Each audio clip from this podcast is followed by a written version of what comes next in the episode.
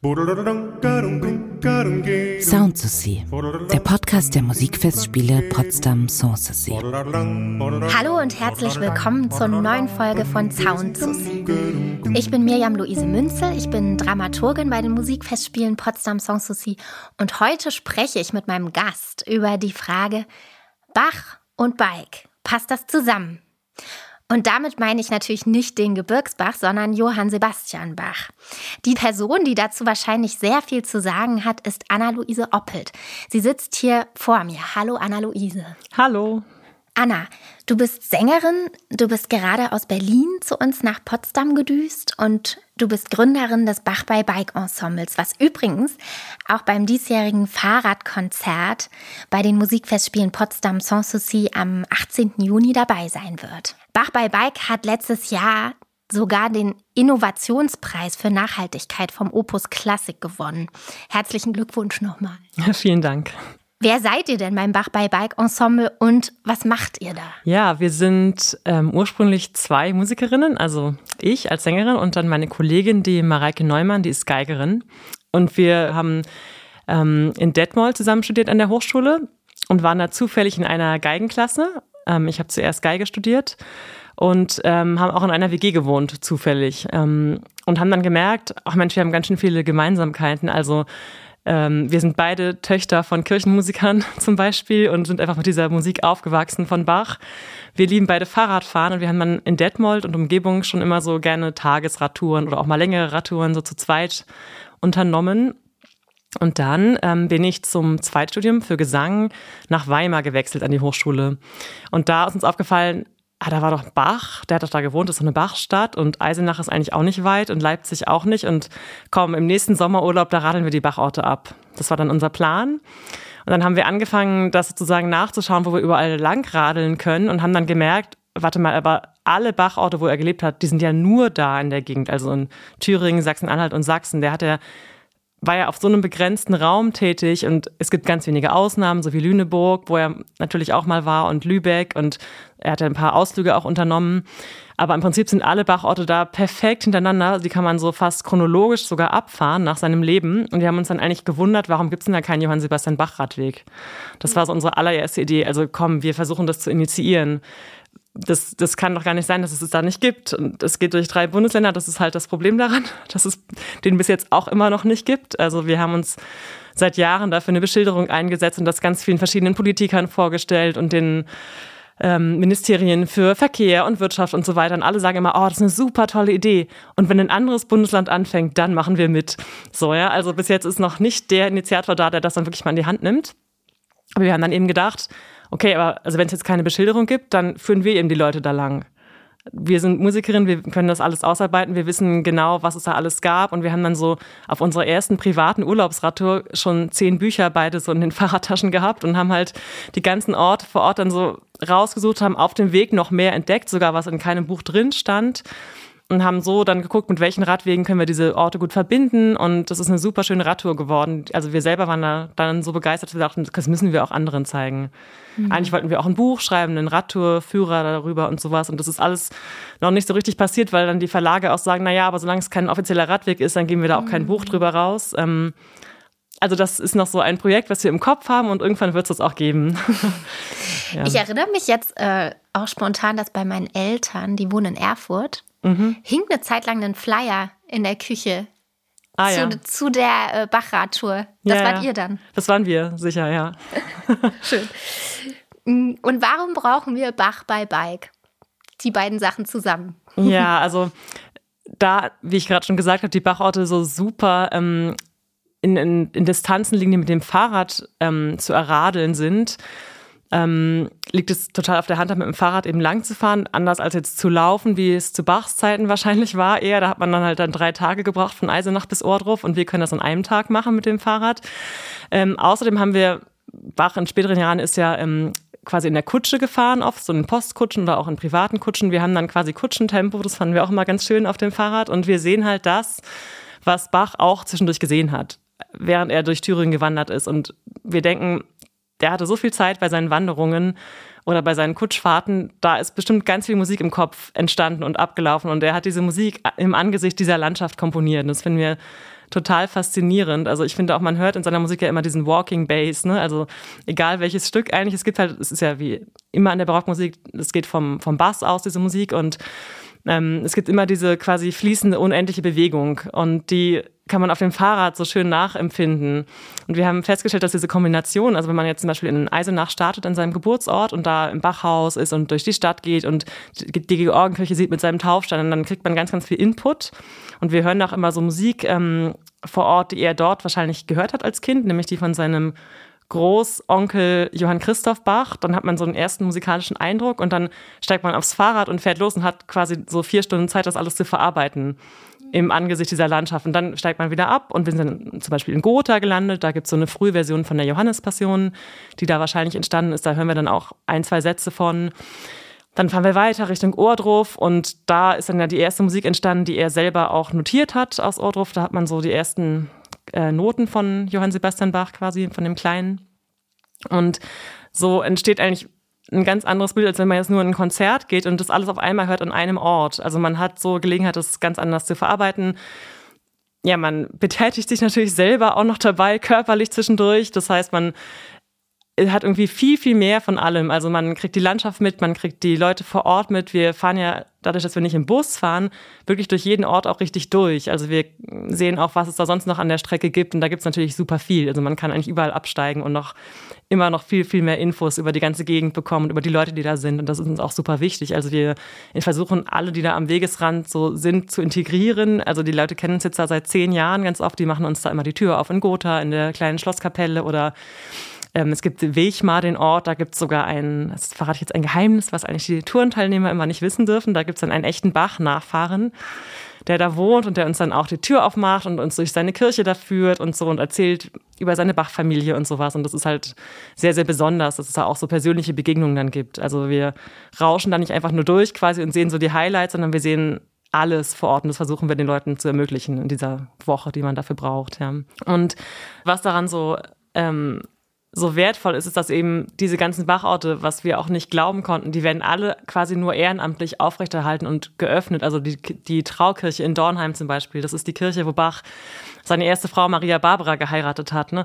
Die gibt's nur noch, weil ein Herr Neumann mit eigenen Händen und Füßen quasi diese Kirche vom Abriss bewahrt. Also der hat sich dafür eingesetzt, dass das undichte Dach wieder so weit dicht gemacht wird, dass die Kirche immerhin erhalten bleibt. Da gibt's Fotos in der Kirche, wie die wirklich, er steht da mit einem Spaten und reißt irgendwie das Fundament auf und so. Und das, was dazu führt, dass heute diese Kirche ein Denkmalort ist, tatsächlich wunderschön saniert und begehbar für Bach-Fans aus aller Welt. Also da kommen wohl pro Tag teilweise zehn Busgruppen an mit Japanern, hat er uns erzählt. Also es war auch so süß. Wir sind da zu zweit mit dem Fahrrad eben mit unseren Packtaschen angefahren vor zehn Jahren und standen da abends vor der Kirche, von der wir vorher noch nie gehört hatten und haben uns überlegt, hm, kann man da eigentlich jetzt noch was sehen? Dann kommt der raus, der Herr Neumann, ja, kommt rein, ich erzähle euch alles. Und dann hat er so seine zwei Stunden Führung da für uns gehalten, alleine, ähm, in seinem schönen Thüringer Dialekt. Und ähm, ja, und der ist einfach die Seele von diesem Ort. Und der ist jetzt tatsächlich vor ungefähr drei Jahren gestorben. Und die haben keinen Nachfolger gefunden für diese Führung. Und jetzt haben die tatsächlich ein Video von ihm aufgenommen und spielen dann da für die Gruppen so ein Video ab mit äh, mehr recht als, äh, oder wie heißt das, mehr schlecht als recht übersetzter englischer Version noch und drunter für die ganzen Japaner und so. Und da denken wir uns, also wenn das mal so ein bisschen mehr in den Blick geraten würde, auch von dem Tourismus vielleicht einfach nur, dann kann man vielleicht auch mal Fördergelder finden, um so einen Ort offiziell zugänglich zu machen und vielleicht mal eine Stelle schaffen, die dann diesen Ort offen halten kann und so. Also das ist sowas, ich weiß nicht, wie lange es das alles noch gibt auch. Also wir denken auch, wir müssen das nutzen und so lange beradeln, begehen, wie dann auch Leute sind, die uns die Türen aufmachen können tatsächlich. Du hast jetzt gesagt, zum Beispiel, in dem Beispiel, was du genannt hast, ihr startet in Eisenach und hört da Musik und dann steigt ihr aufs Fahrrad. Ähm, singst du dann da selber vorher oder? Also wenn möglich, ja, genau. Das habe ich schon ganz oft gemacht, dass wir so ein Eisenach ein Startkonzert gemacht haben mit dem dortigen Kantor zum Beispiel in der Georgenkirche. Das war mal ganz klein, da habe nur ich gesungen mit Orgel oder wir haben da ein richtiges Konzert gemacht, auch letztes Jahr zum Beispiel mit einer Bach-Solokantate und noch ein bisschen zeitgenössischer Musik, die sich auf Bach bezogen hat. Also wir versuchen da immer ganz viel zu organisieren. Aber wir fahren auch zu den Festivals, die da vor Ort sind, wie zum Beispiel ja hier jetzt auch in Potsdam, was geplant ist. Also wir versuchen das zu kombinieren, dass wir, dass die Leute schon mit uns als Musikern fahren, ähm, aber auch hören, was sonst noch in der Gegend so los ist. Dass es möglichst ganz, ganz viel Live-Musik gibt. Das ist das Ziel ich versuche mir das so vorzustellen, äh, während der Tour, also du radelst dann und dann singst du auch wieder? Ist das also, nicht ein bisschen schwierig? Es ist genau, ich muss das gut planen vorher. Also hm. super gerne singe ich am Anfang und dann bin ich fertig und dann kann ich auch sehr gerne Fahrrad fahren. Mhm. Wenn ich jetzt weiß, da kommt ein Konzert ähm, an einem Abend der Tour, dann steige ich zwei Tage vorher aus. Man muss ja auch proben fürs Konzert. Und ähm, dann haben wir andere Tourenleiterinnen, die wir eingearbeitet haben, die auch Musiker sind meistens, die dann die Tour für uns führen. Also wir versuchen das so gut abzuwechseln. Und äh, du hast es gerade schon ein bisschen angedeutet. Ihr seid ja auch dabei beim diesjährigen Fahrradkonzerttag bei den Musikfestspielen Potsdam Songs Society 23 mit dem Thema in Freundschaft. Und ähm, wie sieht das da genau aus? Mal an diesem Beispiel. Was sind, außer dass ihr Musik raussucht und probt. Was sind da noch für Planungsschritte hinter den Kulissen involviert, bis dann tatsächlich das Fahrradkonzert stattfindet mit den Leuten? Mhm. Ja, also das freut uns sehr, dass wir dieses Jahr dann hier sind in Potsdam, weil das ja auch ein Original-Bachort ist. Das fanden wir total passend, dass wir jetzt eingeladen wurden, hier auch aufzutreten. Also das, ich äh, differenziere das jetzt mal, weil wir ja auch noch eine eigene Bach bei Bike Tour anbieten zu diesem Fahrradkonzert hin. Ne? Also der Hintergrund von dieser Tour ist, dass wir in Brandenburg starten, in der Stadt und ähm, mit unserer gebuchten Fahrradgruppe dann zum Fahrradkonzert hinfahren und dann in Potsdam vorher übernachten und ähm, die Leute dann auch das Fahrradkonzert machen. Und das der, hat den Hintergrund, dass man einfach ein bisschen von dieser Umgebung, die Bach hier auch bei seinem Besuch damals dann gesehen hat, mitnehmen kann. Ähm, wir machen zum Beispiel eine Station bei Schuke Orgelbau in Werder und da lernt man dann also kennen, wie eine Orgel gebaut wird und das ist eine ganz tolle Führung. Das haben wir vor zwei Jahren schon mal mit einer Gruppe gemacht. Das ist dann so, die Leute kriegen so ein bisschen mehr Input und sind auch schon so eingefahren dann fürs Fahrradkonzert und haben dann hier an dem Sonntag dann eben noch das Fahrradkonzert, wo ja noch viel mehr Leute mitradeln. Der Hintergrund bei unserem Konzert ist, dass wir möglichst die Orte, wo Bach in Potsdam war oder die den Bezug zu Bach haben, einbeziehen. Ähm, das finde ich total schön, weil wir immer versuchen, dass unsere Konzerte einen Ortsbezug haben. Also wir versuchen immer Programm aufzunehmen, wo, man weiß, das ist vielleicht da entstanden, da war der Komponist mal oder, oder da war der Herzog oder König oder wer auch immer, für den das komponiert wurde. Ähm, ja, und deswegen haben wir uns jetzt hier Stücke ausgedacht. Also wir spielen an drei Stationen bei dem Konzert, mehrmals. Ähm, eine Station davon, die, mich, die ich besonders schön finde, ist die Pflanzenhalle halt im, im Sanssouci-Schloss. Ähm, da haben wir ein Programm zusammengestellt, was das Thema musikalisches Opfer hat, so grob gesagt. Wir sind da allerdings nur zu dritt, also ich als Sängerin, dann noch unsere Geigerin und dann unsere Harfenistin Helene Schütz. Und wir ähm, basieren das Programm auf den Kanons aus dem musikalischen Opfer und spielen die in verschiedenen Versionen verbunden mit Improvisation, weil wir auch immer versuchen, den Raum, der ja immer ganz speziell ist, klanglich mit einzubeziehen ins Konzert. Das, damit haben wir jetzt inzwischen ziemlich viel experimentiert und ziemlich viele Erfahrungen gemacht und eigentlich gibt es immer die Rückmeldung nach dem Konzert, dass die Leute sagen, oh, also sowas habe ich noch nie gehört. Wenn wir anfangen, zum Beispiel, wir waren im Bremer Dom letztes Jahr, so ich singe von ganz, ganz hinten und Mareike mit der Geige steht ganz, ganz vorne und dann werfen wir uns so Echos zu, improvisiert zum Beispiel und begegnen uns dann irgendwann langsam im Raum und die Leute werden quasi von diesem Klang einmal so ganz umrundet und das ist ja in jedem Raum möglich, auf irgendeine Art und Weise. Man hat den Raum immer noch nie so gehört.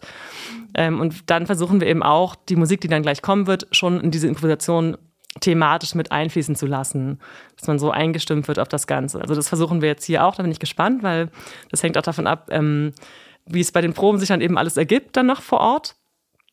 Ähm, und dann gibt es eben das Programm zum musikalischen Opfer, verbunden mit Stücken von Karl Philipp Emanuel Bach. Das war ja eben der Sohn, den der Vater dann hier besucht hat am Hofe.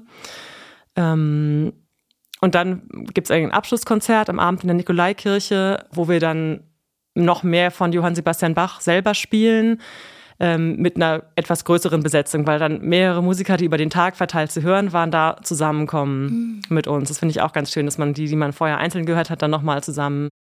Also dringend ja. Nachfolge gesucht. Genau, also diese, es muss einfach auf den Schirm äh, der Politiker letztendlich gehen, dass es, was sie da für einen Schatz vor Ort haben, dass diese ganzen Orte da sind, wo Leute aus aller Welt hinkommen im Prinzip, aber die wissen gar nicht, dass es das gibt. Als du vorhin auch berichtet hast, wie ihr euch so vorbereitet auf so ein Konzert, dass ihr in besonderem Maße auf die Räume eingeht und die so ein bisschen akustisch auch absteckt. Ne, da ist oft das Wort auch Improvisation gefallen. Ich könnte mir vorstellen, dass man das auch fast so ein bisschen ausweiten kann auf das ganze Format, dass viel Improvisation gefragt ist, oder? Also, äh, ja. Ja, ja, ja, das ist ein gutes Stichwort.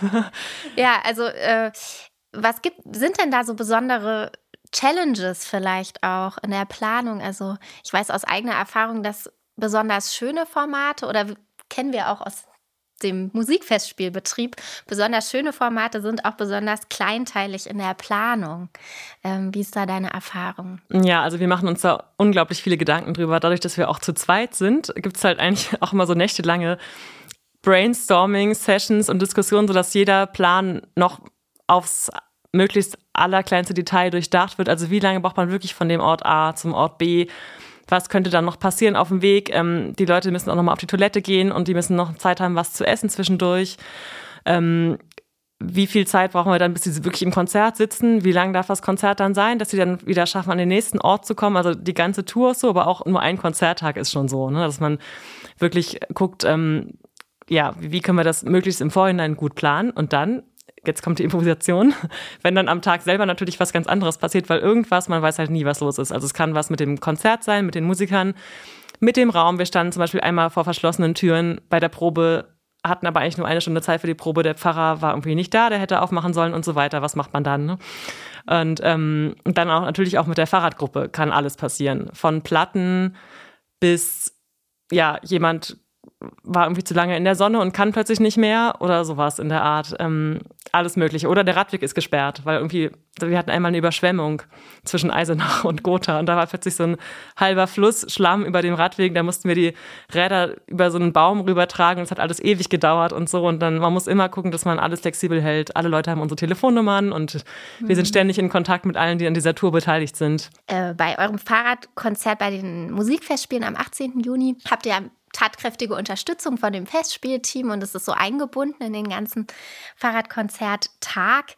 Äh, und gibt es bei eurem Auftritt, Anna, äh, beim Fahrradkonzert bei den Musikfestspielen ein persönliches musikalisches Highlight, auf das du dich besonders freust? Also du hast schon gesagt, du freust dich besonders auf die Station in der Pflanzenhalle im Orangerieschloss. Hm, musikalisch gesehen, auf was freust du dich besonders? Auf welches Stück? Ja, da muss ich zugeben, das ist dann am Abschlusskonzert das Stück, ähm, nicht mehr in der Pflanzenhalle, sondern in der Nikolaikirche.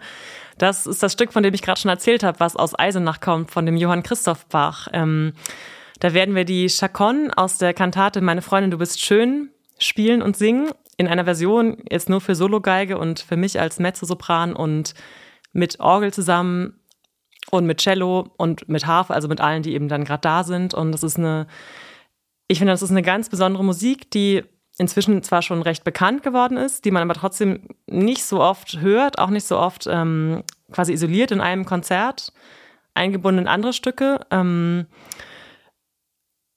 und immer, wenn ich das Stück singe, also egal an welchem Ort, wir haben es jetzt schon öfter aufgeführt, ähm, entsteht da eine ganz eigene Stimmung. Das ist immer ganz anders. Also das finde ich sehr besonders an dieser Musik, ähm, dass sie so sehr ähm, sich mit der Atmosphäre verändert, wo man gerade ist, tatsächlich. Also es wird nie langweilig, dieses Stück zu singen. Und ähm, ja, ich versuche das immer, wenn es geht, in ein Programm mit reinzunehmen. Das ist, weil das auch noch, das kommt noch dazu, einfach diesen Naturaspekt mit reinholt. Das ist ein, eine Kantate, die spielt im Garten quasi. Da hat der Johann Christoph Bach ja auch noch selber sein eigenes Setting dazu geschrieben, seine eigenen Regieanweisungen. In, also so, das ist ähm, so handschriftlich in der Partitur gewesen. Die Freundin wandelt gerade durch den Garten und die Violine gibt so ihre Gedanken wieder. Und das ist, das finde ich einfach so ein schönes Bild. Das kann man draußen spielen, das kann man drin spielen. Ähm, das passt einfach wunderbar zu unserem Thema, ähm, Bach in der Natur zu erleben. Das Thema bei den diesjährigen Musikfestspielen ist ja in Freundschaft. Was ist denn deine persönliche Verbindung von eurem Bach bei Bike Beitrag oder Beiträgen beim Fahrradkonzert zum Festivalthema? Meine persönliche Verbindung. Also das ganze Projekt Bach bei Bike würde es nicht geben, wenn es nicht diese große Freundschaft zwischen Dem Reike und mir geben würde, die uns da durch sehr, sehr viele Tiefen, aber auch ganz viele Höhen getragen hat in den letzten zehn Jahren mit diesem Projekt. Also ähm, ich muss da zum Beispiel dran denken, dass ich ja in Weimar dann war, ähm, als kleine Gesangsstudentin und ähm, bei der Gründerberatung war an der Uni ähm, und mich beraten lassen habe, wie man jetzt da Radtouren anbieten könnte als Reiseveranstalter. Und die haben mir alle so einen Vogel gezeigt, was, du willst als Sängerin jetzt hier Rad, mach das bloß nicht, das geht gar nicht, das könnt ihr niemals versichern und so, sowas alles. Und wir haben dann tatsächlich jetzt geschafft, mit dem ersten Lockdown 2020 uns komplett selbstständig zu machen, auch als Reiseveranstalter damit. Also wir können jetzt die Reisen ganz alleine machen und auch die Konzerte, die wir da veranstalten. Und ähm, wir haben uns da sehr, sehr intensiv drüber ausgetauscht, ob wir das wollen. Also diese ganze Verantwortung, das ist, wir mussten da auch sehr, sehr viel einfach investieren da rein und auch sehr viel Risiko jetzt immer noch tragen. Also nach der Pandemie ist es immer noch nicht optimal, muss man sagen, mit den Buchungen.